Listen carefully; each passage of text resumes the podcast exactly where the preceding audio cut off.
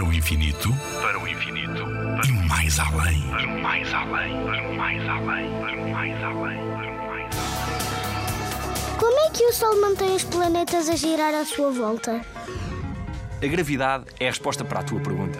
Se não existisse gravidade do Sol, os planetas afastar-se-iam dele.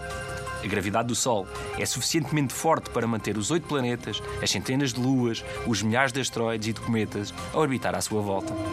Se de repente se eliminasse a gravidade, todos estes corpos celestes tenderiam a mover-se para longe em linha reta.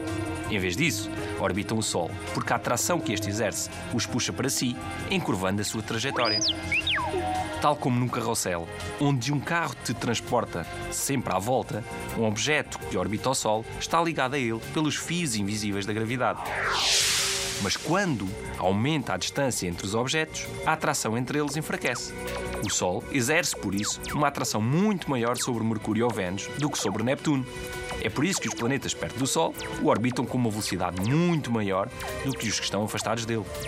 Para teres uma ideia, Mercúrio gira em torno do Sol a uma velocidade um pouco superior a 173 mil km por hora, enquanto Neptuno gira apenas a 17 mil km por hora. Nuno Milagaya, do Parque de Astronomia de Constância. Na Rádio ZigZag, há ciência viva, porque a ciência é para todos.